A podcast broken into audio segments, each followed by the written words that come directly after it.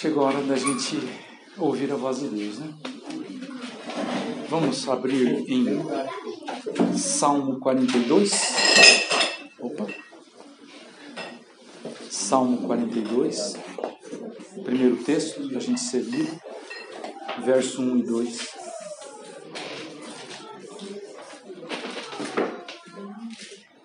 Esse salmo é aquele que a gente tem que estar sempre guardado no nosso coração, né? Alguns textos a gente tem que decorar e sempre deixar guardadinho numa caixinha do nosso coração. No momento certo, a gente abre aquela caixinha e aproveita o versículo. Então, Salmo 42, verso 1 diz assim: Acharam, hein? Esperar vocês acharem. Esperar todos mas diz assim: Como suspira a corça pela corrente das águas, assim por ti, ó Deus, suspira a minha alma. A minha alma tem sede de Deus, do Deus vivo. Quando irei e me verei perante a face de Deus? Esse é o primeiro texto. O segundo texto está em Atos, capítulo 20.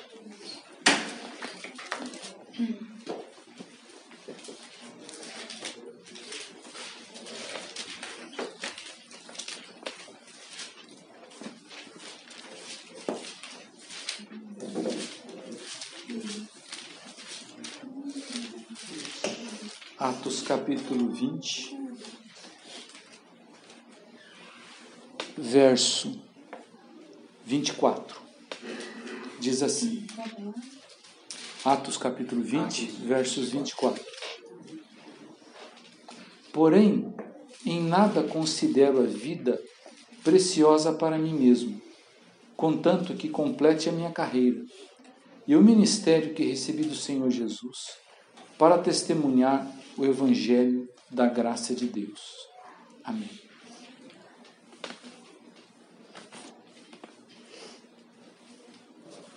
Esses dois textos, eles têm uma correlação entre si. Parece que não tem nada a ver uma coisa com outra, né? A gente vai ver. É, na ministração anterior, o tema da mensagem era até onde Deus está disposto a caminhar comigo. Lembram disso, né? E a resposta, que é até onde Deus está disposto a caminhar comigo, qual é?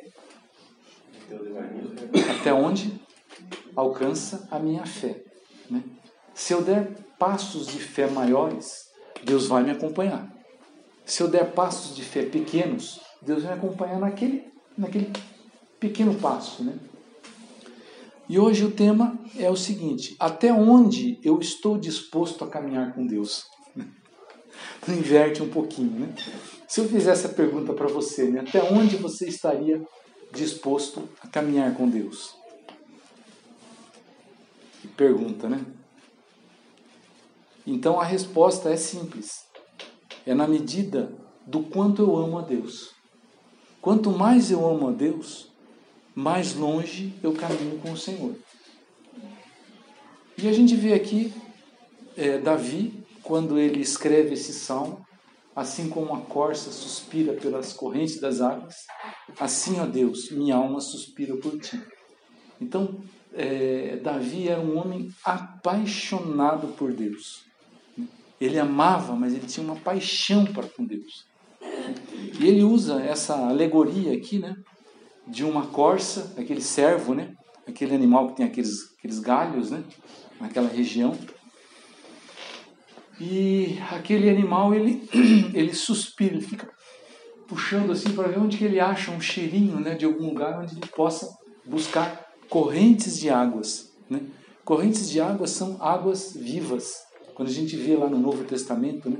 Que Jesus é a fonte de águas vivas, né? Como assim água viva? Né? Água está viva? Né? Não, a, o, o, termo correto, se você for ver no hebraico, é água corrente. Né? Águas vivas são águas correntes. Então esse servo, ele suspira pelas correntes das águas. E aqui é, nós podemos imaginar que Davi, quando escreveu esse salmo, e ele fala também, a minha alma suspira por Deus, né? Ele também suspirava, ele tinha um desejo por Deus muito forte da vida. Por isso que ele foi um homem segundo o coração de Deus. Mas aqui, assim, eu imagino esse texto, essa corça, ela, ela estando num lugar, na beira, assim, de um tipo de um penhasco, ou numa rocha, né? Ela lá em cima, tentando achar, cheirar algum, algum cheirinho de água para que ela possa ir, né? Esse lugar mais longe que você vai para cheirar assim? É, a gente não, no, no, português nós não temos bem esse esse ponto extremo, né? Mas tem uma palavra em inglês chamado edge, né? Vocês já viram falar essa palavra chamado edge em inglês? Edge é o ponto mais extremo. Então, por exemplo, qual seria o edge se você estivesse aqui, ó, né? Se fosse caminhando, opa, o edge aqui seria esse ponto mais extremo aqui, ó, quase que na borda aqui, né? Que oeste. Oi? Lá que o oeste fica no edge do sul dos Estados Unidos, né? Ah. É, Também. É, também. é, então, é, se você tivesse assim numa rocha grande, né, e você fosse caminhando, o ponto mais longe que você chegaria antes de cair no precipício, a gente, no inglês chama-se edge, né? E Davi, ele foi aquela pessoa que na sua fé, ele chegou assim no ponto mais extremo da fé dele, né? Ele se aprofundou muito no Senhor, né? Teve revelações quando a gente lê os Salmos, né? Daquele homem que amava profundamente a Deus. E a gente fica imaginando assim esse texto também. É, não sei se você já passou assim um momento de muita sede, muita sede, um sol escaldante e de repente você imaginava aquele copo de água, né, com uma porção de pedra de gelo dentro. Você fala assim, ai que me dera se eu pegasse aquele copo de água cheio de gelo, né, naquele momento tomar aquele, aquela água gostosa, né? Porque a gente estava lá em Porto Rico, né? Eu estava com uma sede danada, não tinha água gelada. E tinha uns, um, um, um gelo umas pedras bem grandes de gelo na geladeira. Peguei que enchia aquele copo, né? Ficou aquela água gostosa, né? Então, assim, é, eu acho que esse deve ser o nosso, o nosso suspiro para com o Senhor. Então, quanto mais a gente ama Deus, mais longe a gente vai no nosso caminhada, na nossa jornada com Deus. Né? Quanto que a gente ama Deus? Né? Quanto que a gente ama a Deus? E a gente vê também que Paulo né, era um outro sedento, sedento por Cristo. Paulo tinha uma sede assim por Deus fabulosa, né? E, e Paulo, a gente fala assim, esse cara, esse Paulo, ele foi assim no ponto mais extremo da fé que uma pessoa poderia ter ido. Muitos outros foram, muitos outros foram. A gente vê, a gente vê na história assim da fé cristã grandes homens que foram assim no ponto mais extremo de sua fé. E Paulo talvez seja um dos que mais avançou na fé. A ponto, né, dele dele escrever esse texto aqui quando ele vamos voltar, deixar aberta a nossa Bíblia lá. Está aqui em Atos, Atos capítulo 20, verso 24.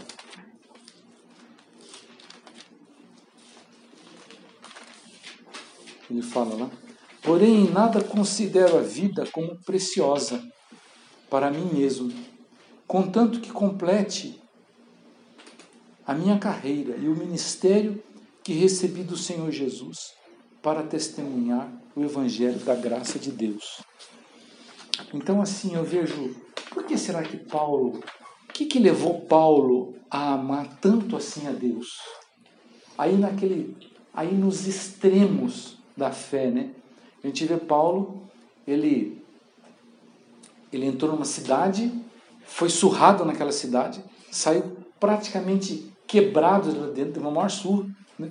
e saiu de lá pregando o evangelho. Falei, caramba, ele estava preso, estava indo, indo para Roma no navio, o navio naufraga, ele cai numa ilha cheia de cobra, é mordido por uma cobra?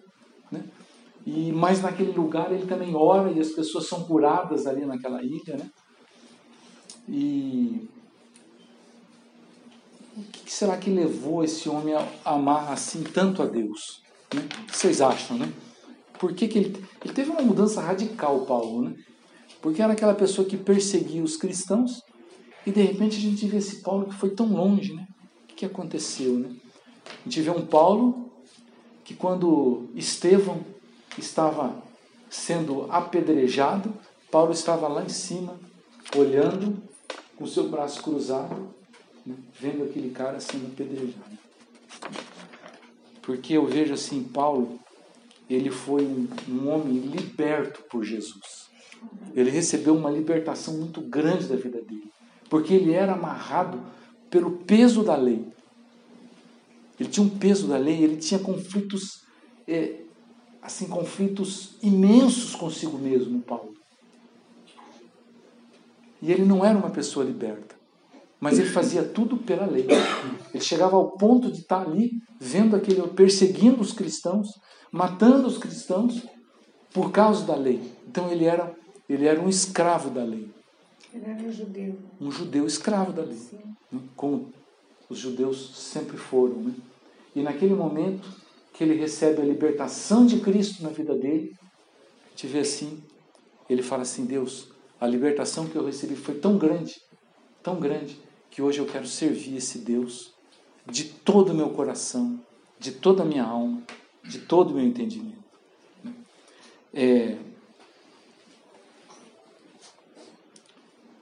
Isso será que aconteceu conosco também?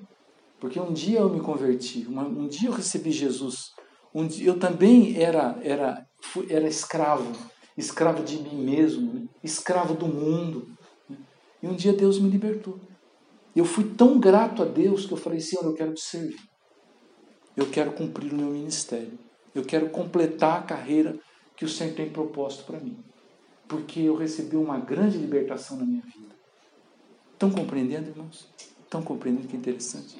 Você recebeu essa grande libertação na sua vida depois que você passou a, a, a seguir Jesus. Então, a gente pode usar uma outra alegoria. Né? Lembram do filho pródigo?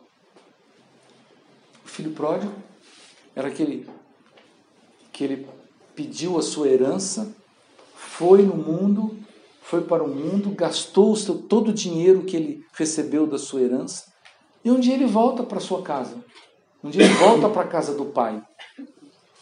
Como nós voltamos para a casa do pai, como Paulo voltou para a casa do pai, como Davi um dia voltou para a casa do pai. E quando a gente volta para a casa do pai, o que acontece? Primeira coisa, nós somos acolhidos. Porque o pai nos acolhe. Amém. Glória a Deus. Como eu fui acolhido por Jesus. Você já viu como você foi acolhido pelo Pai, pelo Pai Eterno? O Pai Eterno abraçou aquele filho, né? mesmo já idoso, ele correu esperando aquele filho e abraçou calorosamente aquele filho. E ele fez o quê? Deu uma roupa nova para o seu filho. Então a primeira coisa que Deus deu para nós foi uma roupa nova. Sabe o que significa uma roupa nova? Porque aquele provavelmente estava com as roupas todas rasgadas, esfarrapadas. Ele praticamente nem roupa quase tinha. Então restaura a dignidade. Então quando nós começamos a caminhar com Cristo, uma coisa que Cristo restaura da nossa vida, dignidade. Nós somos acolhidos, nós passamos a sermos valorizados como pessoas porque nós recebemos uma roupa nova do Pai. Outra coisa que Deus deu, o que o Pai deu para aquele filho, o que, que é? Um anel. Põe um anel no dedo desse, desse meu filho. O que, que anel significa? Filiação. Esse é meu filho. Identidade. Olha, você é meu filho. Você está com um anel que a minha família usa, a família de Deus usa. Né? Então, hoje nós temos uma identidade. Eu sou um filho de Deus. Eu sou amado por Deus. Deus me ama incondicionalmente. Também Deus colocou o quê? O Pai? Sandália. Sandália nos pés. O que é a sandália dos pés? É um novo caminhar. Porque ele nem sandália ele tinha. Você imagina como que aquele filho não chegou? Como que ele não chegou um trapo, sem dignidade, humilhado? Né? Foi bem recebido, roupa nova, um anel que deu identidade para ele e uma sandália nos pés. Que Deus fala assim: agora você tem uma nova caminhada. Uma nova caminhada. Esqueça aquilo que passou. Esqueça o passado. Nós vamos agora caminhar para frente. Olhar para frente. Né? E além disso, então nós temos agora o quê? Que o nosso passado ficou para trás. Vida nova em Cristo.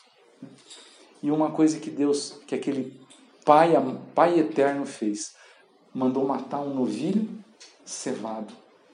O irmão dele não gostou muito, não. Falou, Pô, o senhor nunca fez um, nem um carneirinho para mim, agora o senhor pega um novilho e manda pegar um novilho cevado e matar para, para, para esse irmão que estava lá, né, gastando dinheiro com as prostitutas, né? mas o pai ama. O que, que significa um novilho cevado? Significa alegria. Deus, que coisa boa quando nós passamos a andar com Cristo. O que, que é a primeira coisa que acontece? Alegria. O que, que é novilho cevado? Novilho cevado significa alegria. Porque. Hã? Mas assim, objetivamente. É o que estava guardando Era, ah, cevado é aquele que você, você não alimenta, por exemplo, aqui no nosso caso, com ração. Você dá milho. Você, você né, deixa ele estar gordinho, aquela gordura, aquela carne bem macia, né? Sabe aquela, aquela maminha que nós compramos lá? Né? Caprichado, é aquele assim que eu separei, né? né?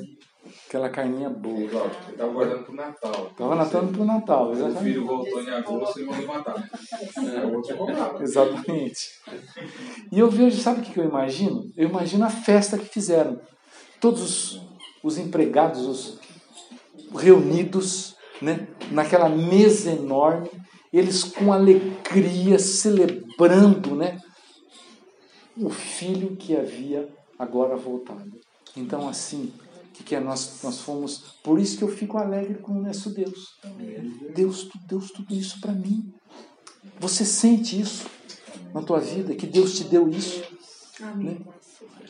A gente tinha uma alegria, mas não era aquela alegria, não era a paz que a gente tinha no mundo, né? Era a paz que excede todo entendimento. Né? Então, por causa disso, eu falo para o Senhor, Paulo fala assim, Senhor, o Senhor foi tão bom comigo, tão bom comigo, que agora eu vou te servir, né? eu vou amar.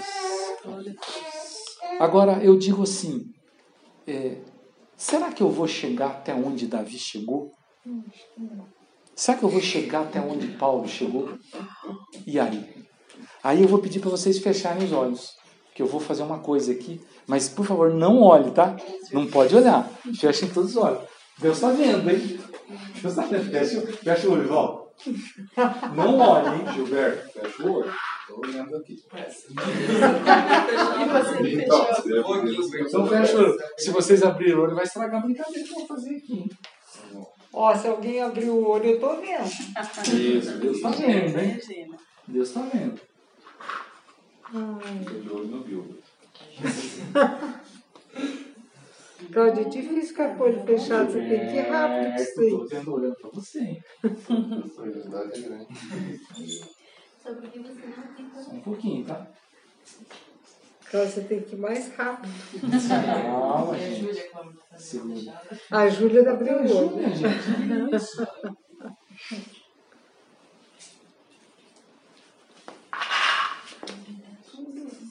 Que curiosidade. de meio, você não é mais que isso, não. Não acorda mais. Se você que é dona da casa, João, põe limite. Só Pronto. minutos pronto. Podem abrir os olhos. Ah, sim, gente. Fechar os olhos.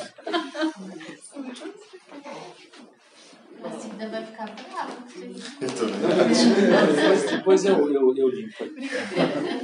Então eu digo para vocês Quanto que tem aqui, aqui, aqui e aqui? O que vocês acham?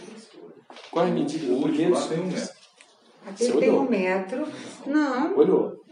não, nós somos E o segundo? sabidos. 1,80m centímetros. Não, Aquele ali, eu 50 sei certinho. centímetros E 10 centímetros. Tava com o olho aberto. Não Não, tava. querido. Não tava. Tava, lógica. querido, Não é tava. lógico, é o tamanho dos quadradinhos. Não tava. Nós Por que, que eu fiz isso daí? Eu fiz isso aí pelo seguinte. Então prestem muita atenção aqui do que, que eu estou querendo, do que, que eu tô querendo transmitir nesta mensagem de hoje.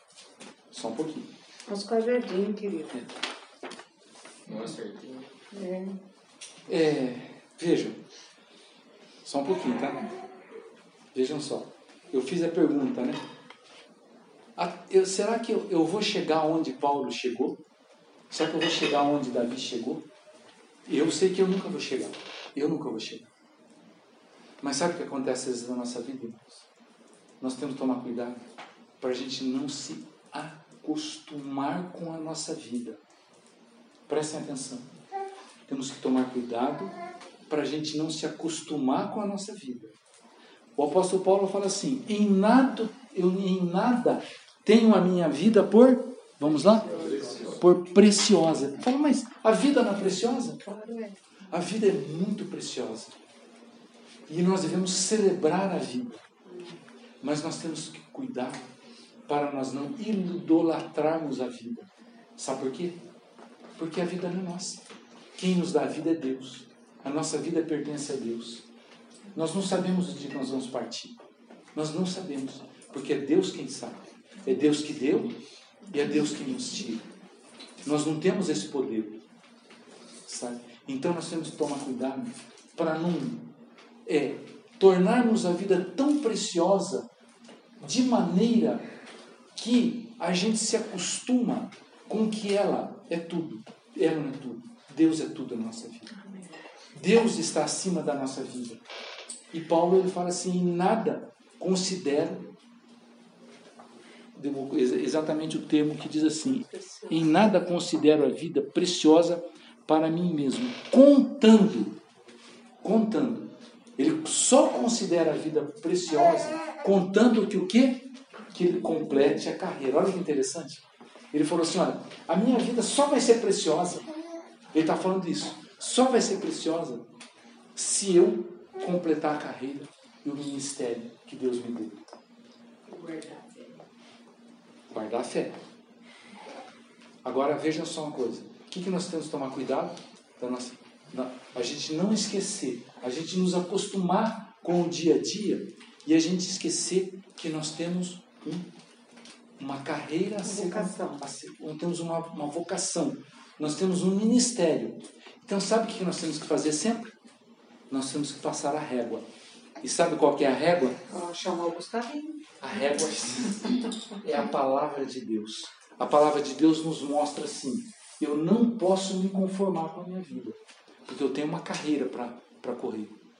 Eu tenho um ministério. Amém? Então, como que a gente passa uma régua na nossa vida? Pela palavra de Deus. Por isso que a gente sempre fala para vocês o seguinte: sempre quando a gente encontra, quando a gente recebe um, um casal em casa, alguém, eu, eu faço a seguinte pergunta: Você está lendo a palavra de Deus? Porque quando a palavra de Deus, quando você passa a palavra de Deus, a regra, olha aqui, ó, você fala assim: Eu estou naquilo que Deus propôs para a minha vida, eu estou um metro. Aquilo que Deus propôs para a minha vida, eu estou só com 80 centímetros. Aquilo que Deus propôs para a minha vida, eu estou com 50 centímetros. Ou eu estou com apenas 10 centímetros. Ou eu não estou conseguindo nem medir. Então o que, que eu preciso fazer? Eu passo a regra e falo assim: a minha vida está assim. Eu preciso estar aqui, ó. Por isso que eu falei desse termo em inglês que, que fala edge. Ou seja, Deus tem uma carreira para a nossa vida. Eu estou chegando até onde? No extremo daquilo que Deus tem me dado. Né? E a gente fala assim, você não está você não tá exagerando na tua palavra, não? Você não está apertando muito esse parafuso. Esse parafuso não pode, essa, essa porca não pode espanar, né? Eu vou, vou citar um- uma coisa que o pastor Paulo Roberto, né, daquele livro Livre para Viver, ele conta um testemunho que uma vez ele pregou e ele pregava aquelas mensagens assim de compromisso com Deus e terminou um culto uma pessoa isso já aconteceu comigo também uma vez é, aquela pessoa chegou para o pastor Paulo e falou assim pastor Paulo achei muito dura essa palavra não dá para deixar mais barato né? Então será que nós podemos deixar o evangelho barato? Eu lembro que uma vez eu terminei uma pregação uma pessoa veio conversar comigo falou ah, se apertou demais a, a rosca aí né? Mas será? É a palavra de Deus. A palavra de Deus.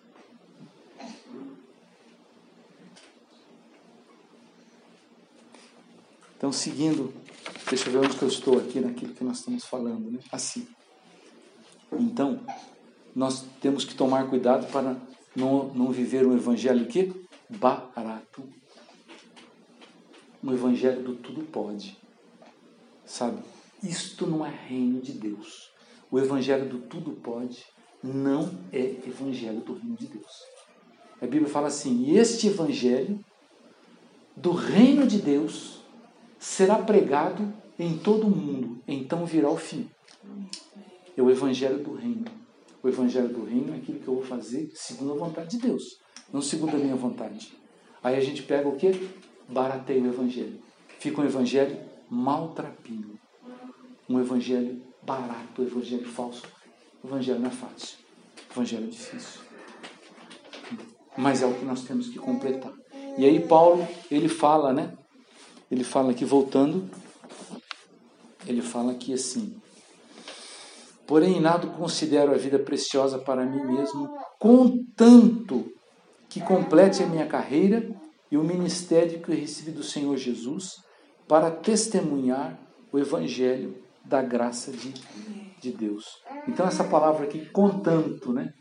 Eu assim, eu nada considero a minha vida preciosa ela só vai ser preciosa, e que é esse contanto, esse contanto fala isso, ela só vai ser preciosa quando o quê?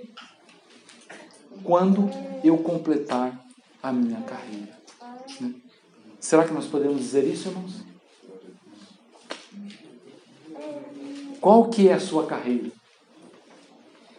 Agora a pergunta, qual que é a minha carreira? Eu não sei qual que é a sua carreira. Eu vou falar uma coisa para você. Isso é uma coisa pessoal, tua com Deus. Que as pessoas perguntam, mas Cláudio, então qual que é a minha carreira? Eu não sei qual é a tua carreira. Mas você tem que saber. Você tem que saber, irmão. Tem que saber. Mas certamente uma que todos nós temos, temos que nós não podemos esquecer, é anunciar o evangelho. É o que ele fala aqui, né? No verso. Olha o verso 20 e 21. Estão abertos aí no, no capítulo 20? Mas sabe, Cláudio, assim, se a gente for pensar, né, nossa carreira, a, 20 e 21. como mãe, sermos, Vamos chegar lá. levar nossos filhos O a Atos Cristo, 20, não é mesmo? Temos algumas carreiras testificando tanto aos judeus não, o, não, o 20 e 20. É o 20 e 20. a 20 20. Como nada que útil seja, deixei de vos anunciar e ensinar publicamente pelas casas. Exatamente. Jamais deixando de vos anunciar coisa alguma proveitosa, e de vou ensinar publicamente e também de casa em casa. Ou seja, com certeza ele estava falando isso aqui, que é o anunciar o evangelho. Irmãos, isso nós nunca podemos perder de vista. Quando a Cida, por exemplo, convida a Dona Maria, que veio aqui, né, Dona Maria? O que, que a Cida está fazendo? Anunciando o evangelho para quem está lá. Nós não podemos perder isso de vista. Né? Anunciar o Evangelho. Completar a nossa carreira. Segundo, ele fala o quê? E o, e o ministério que recebi do Senhor para testemunhar o Evangelho da Graça. Eu não sei qual que é o ministério. Às vezes eu nem sei exatamente qual que é o meu ministério, sabia? Fico pensando, né? Será que é esse? Será que é aquilo? Fico pensando. Mas enquanto eu vou, vou descobrindo qual que é o meu ministério, se é esse ou aquele, o que, que nós temos que fazer? Que é uma questão pessoal, né? que é com cada um de per si, com Deus, nós temos que fazer o quê? Se a gente, irmãos, sabe por quê? A gente acostuma, sabe? Culto final de semana. Glória a Deus por isso, é uma bênção. Nós vemos aqui, oramos uns pelos outros. Nós saímos daqui, é, assim, mais nossa fé abrilhantada, né? Reno... Saímos daqui renovados, recebemos oração, oramos uns pelos outros, mas nós não podemos ficar só nisso. O grupo que fica só nas nossas reuniões de final de semana, só na comunhão, glória a Deus pela comunhão, uma benção essa comunhão, que coisa boa isso aqui. Mas como, irmãos, como como profeta, como pastor, como pessoas que estão aqui na liderança, nós temos que falar para vocês. E às vezes para mim mesmo, nós temos que anunciar o Evangelho. Senão não tem sentido a nossa carreira. Compreende? Não tem sentido, irmãos. Então, o que eu estou falando é que nós temos que chegar o mais longe que pudermos. Não sei até onde vai ser a minha caminhada com Deus mas ela vai ser na mesma medida do quanto eu amo a Deus.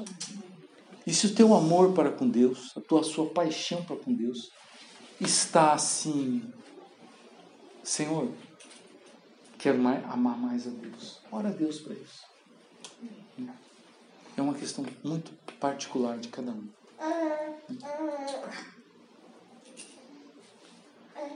Então, a mensagem que eu queria trazer para vocês são essas coisas que nós temos uma passar um, uma régua e essa régua da nossa vida é a palavra de Deus. Quando a gente vê, lê a palavra de Deus, eu falo assim: está faltando isso na minha vida? Está faltando isso? Eu preciso disso. E Paulo ele, ele, ele nos dá essa, essa, esse parâmetro, né? essa régua, quando ele fala que, olha, eu não deixei de anunciar o Evangelho. Então o que nós temos que fazer? Eu também não posso deixar de anunciar o Evangelho.